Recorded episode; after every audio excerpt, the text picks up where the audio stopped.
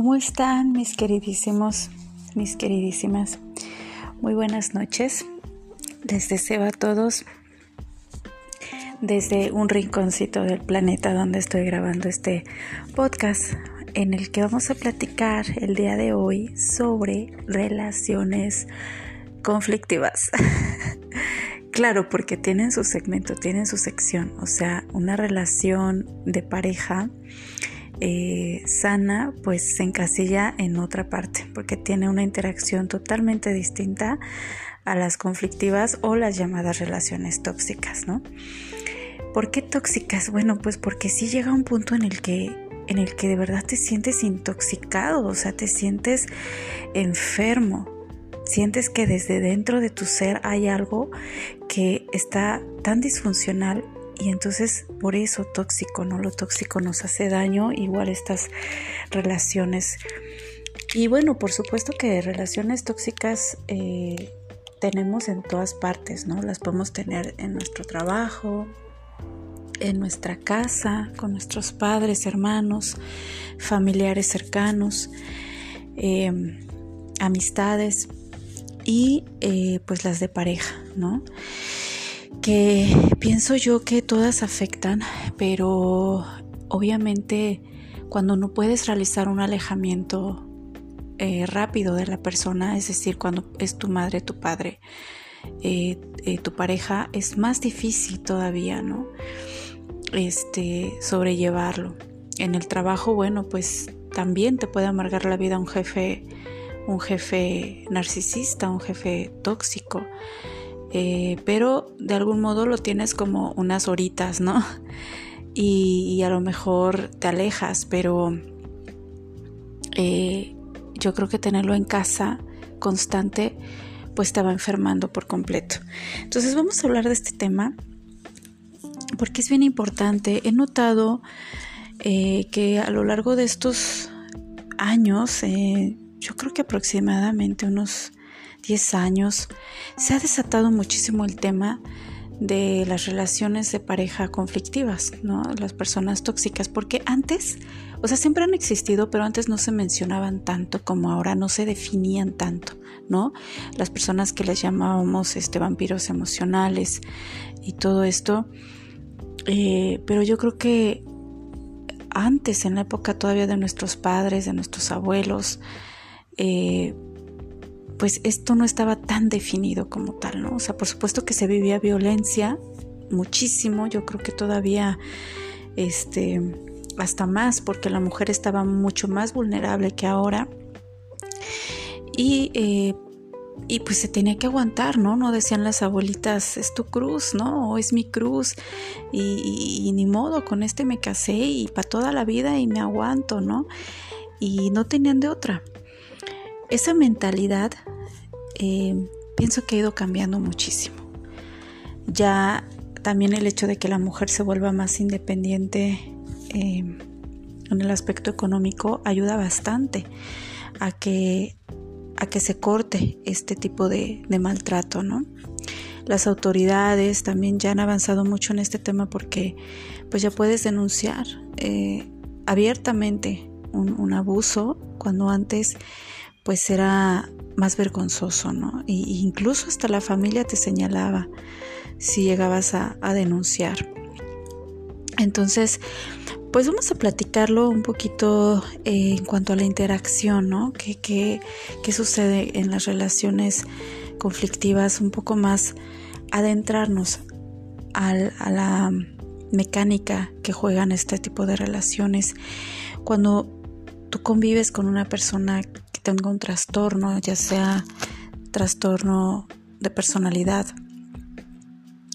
eh, narcisistas, eh, límites, este, eh, los psicópatas, los sociópatas, todas estas personas que, que ya traen un trastorno, la paranoia, es decir, vamos a definir un poquito cómo o, qué es realmente eh, esta parte del trastorno, porque hay que entender que todos, absolutamente todos, tenemos rasgos de todo, ¿no? Porque todos tenemos eh, personalidades en donde de un modo, en algún lugar somos de una forma, en otra parte somos de otra.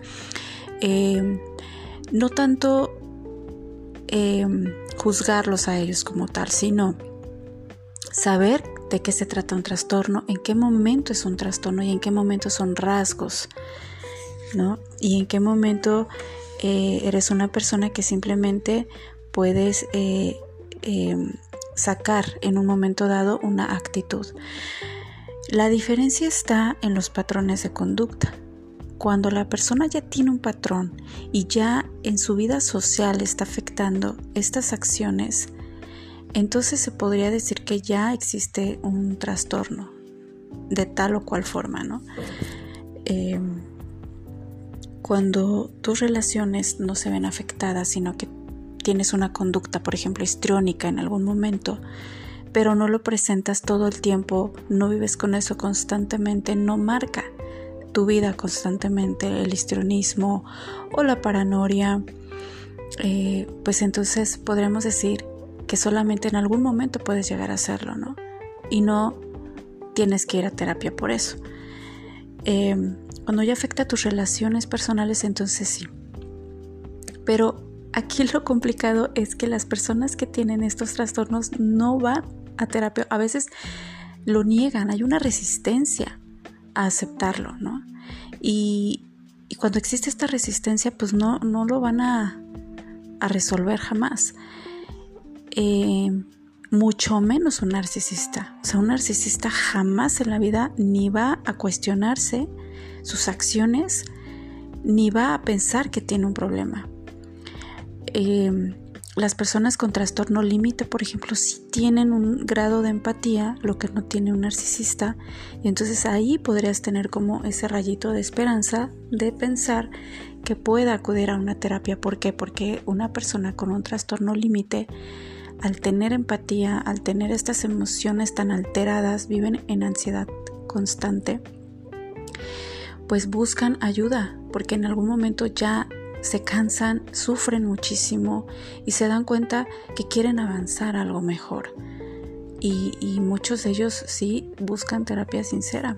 Algunos se cansan muy pronto porque no ven cambios pero los cambios realmente tienen que ser constantes en ellos, o sea, día a día, día a día. Entonces, es un tema sumamente extenso, sumamente largo. Platicar de los de cada trastorno, yo creo que obviamente nos llevaría a otro podcast y por supuesto que si ustedes están de acuerdo, pues lo vamos a hacer para definir cada uno, ¿no? Y pero miren, más que diagnosticar, ¿no? Más que estar buscando qué tipo de trastorno tendrá la persona con la que yo tengo el conflicto, más bien es si es una persona con la que no puedes convivir, con la que hay constante sufrimiento, con la que hay un desbalance, es arriba abajo, un desequilibrio total, donde no hay respeto, donde no eres tú misma o tú mismo, pues yo digo que entonces ya para qué estamos ahí, ¿no? O sea, tratar de sanar a tu pareja o a tu madre, a tu padre, a tu hermano, a tu hermana, no es tu tarea. No es tarea de nadie. Nosotros no venimos a encargarnos de los demás. Sí, por supuesto, apoyar, sí ayudar a quien quiera ayudar. Pero no estar ahí desgastándote tu vida por otra persona. Porque eso, e inclusive si es tu hijo o tu hija, ¿eh? O sea, porque por supuesto tienes el derecho total de protegerte tú, de estar bien tú. Y como comentábamos, una relación tóxica te va intoxicando desde dentro, tus emociones. Llega un punto en el que ya no eres tú. ¿Y qué sucede? Bueno, que la persona, digámoslo así, eh, sana, porque bueno, sano, yo creo que es una persona que tiene equilibrio y congruencia. ¿Qué es la congruencia? Bueno, pues que tus pensamientos y tus acciones y lo que dices están alineados totalmente. Mientras tengas esa congruencia y vivas bajo la honestidad, que busques la verdad en las cosas, entonces se puede definir como una persona sana o equilibrada. Y si tú estás con una persona que está totalmente disasociada, que te distorsiona la realidad, vas a comenzar a preguntarte tu propio juicio al estar con, con esa persona y va a llegar un punto en el que ni tu razonamiento te va a ser lógico y, y entonces vas a empezar tú a entrar en su mundo cuando tú te das cuenta que a lo mejor quieres rescatar a esa persona. Date cuenta también si no hay por ahí un poquito de egocentrismo, porque quieres rescatar a alguien. O sea, ¿para qué? ¿Para ti? ¿Para tú estar bien? ¿Para tú sentirte bien? O porque dices, no, es que me importa la otra persona, quiero que esté bien. Bueno, deja a esa persona decidir cómo quiere estar. Y te comento, no es tarea de nadie, no es tu trabajo, no es tu tarea resolverle la vida a nadie, porque estamos aquí para para primero conocernos a nosotros mismos y crecer y evolucionar nosotros mismos. Mientras tú hagas tu trabajo y tu tarea, créeme que todo se va a ir alineando a tu vida de la manera en la que tiene que ser y se van a sincronizar las personas adecuadas a tu vida. Entonces no pierdas más tu energía ni tu tiempo tratando de sanar a una persona que en principio no te lo ha pedido y en segunda quiere estar como está. ¿Vale? Yo pienso que cuando alguien eh, que es narcisista, que, es tóxico, comienza a definirte, ¿no? En tus acciones, comienza a juzgarte tanto que, que te define quién eres tú. Y eso es algo que nunca debes de permitir. Porque si otra persona te define y tú crees esas cosas, entonces ¿cuándo vas a llegar al fondo de ti y a saber quién realmente eres? Entonces, lo primero que tendrás que hacer es identificar, primero no creer en las palabras de otras personas cuando no checan contigo, con lo que tú piensas de ti, y identifica si esa persona lo que está haciendo es una proyección de ella misma o del mismo, porque esto es lo que llega a suceder muchas veces. Estas personas, al no afrontar sus propias debilidades, sus propias acciones, negativas, te las avientan a ti. Ellos no aceptan porque no, no quieren resolver, no quieren verse adentro. Entonces, al no aceptar y más bien convertirse en víctimas, ellos en su mentecita sienten que son víctimas de todo el mundo y que a lo mejor tú eres el peor o la peor y que no los entiendes y que no los ayudas y bueno, etc en ese, en ese conflicto en el que ellos viven, hacen una proyección. Entonces, de lo que te están acusando a ti, es justamente lo que ellos están haciendo.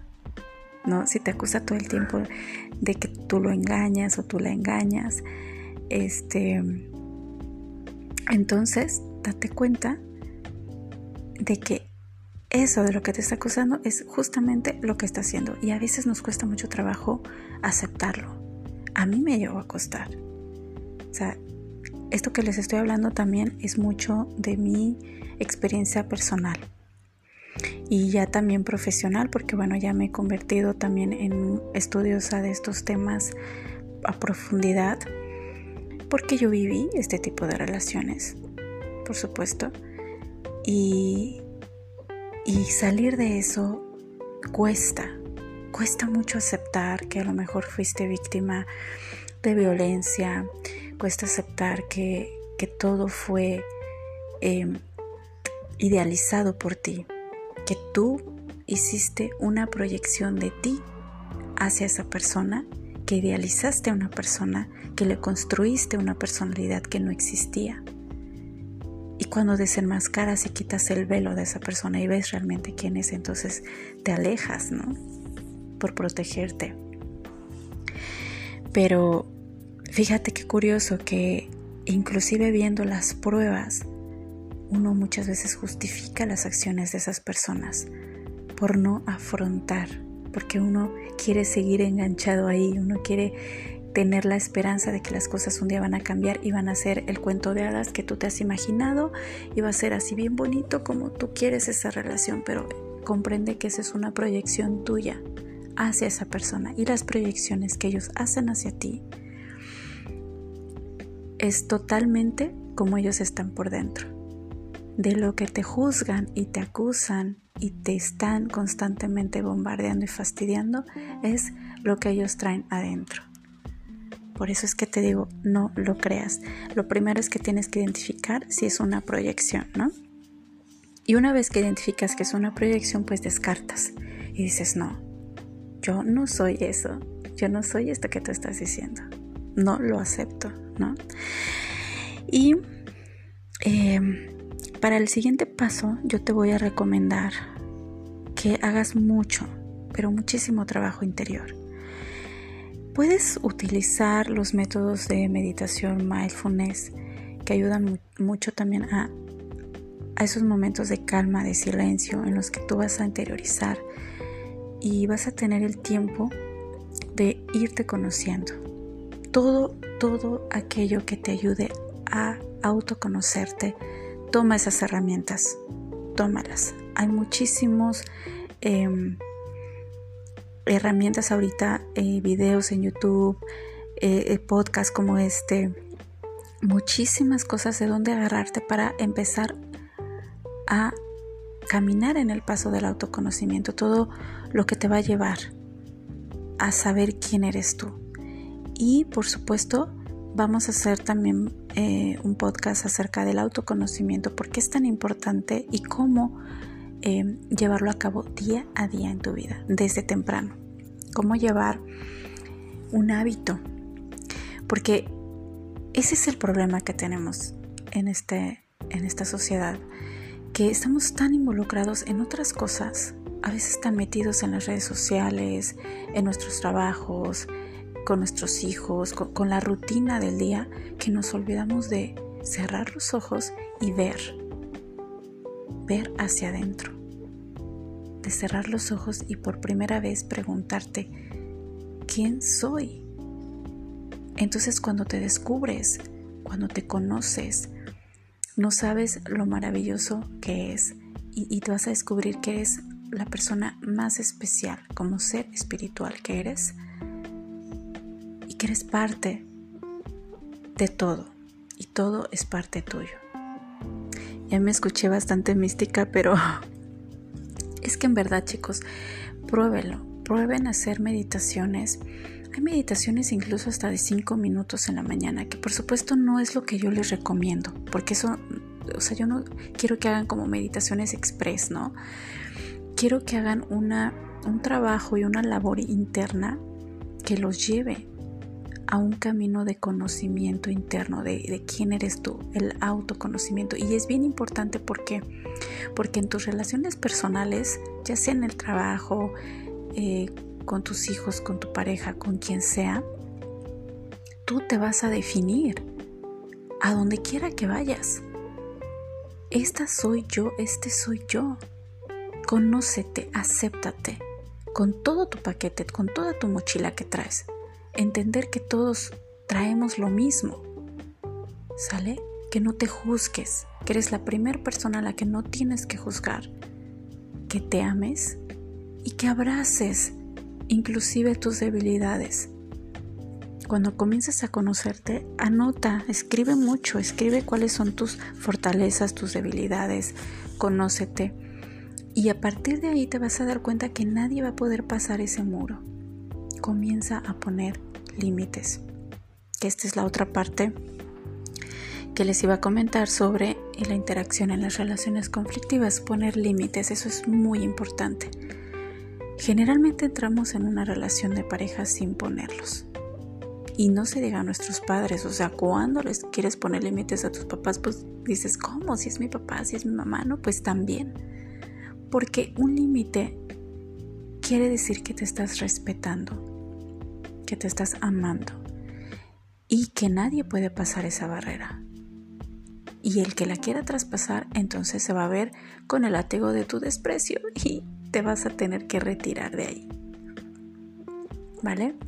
Existen dos tipos de límites que podrías ponerte, por ejemplo, los eh, duros y los flexibles, ¿no? Cuando tienes un, límite que es duro, eh, pues primero separarlo, ¿no? Pareja, familia, trabajo. Bueno, si es en término de pareja y es un, un este límite duro, pues ahí determinar qué no vas a soportar en la relación, qué cosa que suceda va a hacer que tú camines fuera de esa relación.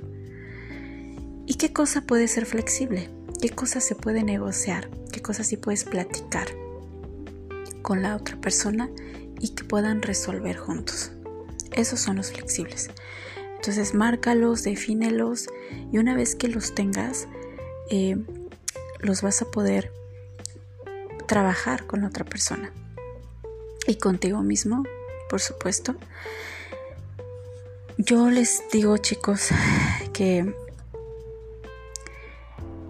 para salir de una relación así hay que dar un caminar. Un caminar. Nunca salgas de una relación así por un conflicto, porque no lo vas a hacer. No te vas a salir de ahí enojado o enojada porque van a pasar unos días, te puedes arrepentir y regresas.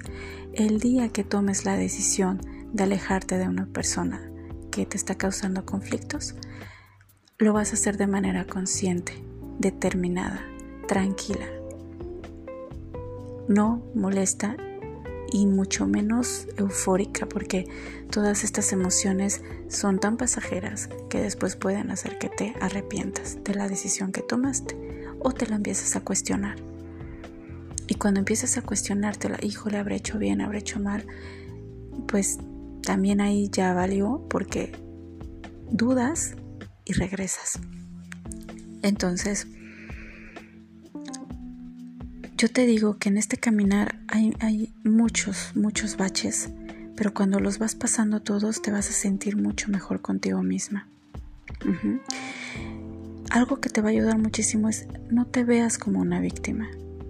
En medio de toda la tormenta que viviste en este tipo de relación o que estás viviendo en esta relación, no te sientas víctima. Siéntete una mujer o un hombre empoderada. ¿Sale? Siéntete que eres un ser humano que vales y que aquí nadie es víctima, que estás tomando la decisión de estar con esa persona y que estás permitiendo lo que está sucediendo. En el momento en el que decidas ya no permitirlo, entonces cierras la puerta. ¿De acuerdo? Por supuesto que hay víctimas eh, cuando te forzan a hacer cosas que tú no quieres, cuando vives maltrato físico, eh, maltrato eh, emocional también puede ser, pero mientras tú no estés tomando la decisión de estar ahí, mientras estés siendo forzada o forzado, pero si tú estás decidiendo seguir, entonces cierra la puerta, no te sientas víctima y empieza a caminar en el autoconocimiento y a salir de ahí. Y yo te digo, palomita, si ya saliste y ya aprendiste que no eres víctima, palomita, si aprendiste que debes amarte tú primero Palomita si aprendiste a no relacionarte desde tus miedos y heridas emocionales. Palomita si aprendiste a vencer todos tus miedos y la incertidumbre lanzándote al vacío cuando decidiste poner contacto cero a esa persona. Palomita si aprendiste que la vida sin él o ella puede ser feliz mucho mejor. Palomita si aprendiste que mereces amor y respeto. Palomita si aprendiste que no le vas a resolver su situación personal a nadie. Palomita si aprendiste a agradecer inclusive por lo vivido en esta relación y saber decir adiós. Gracias.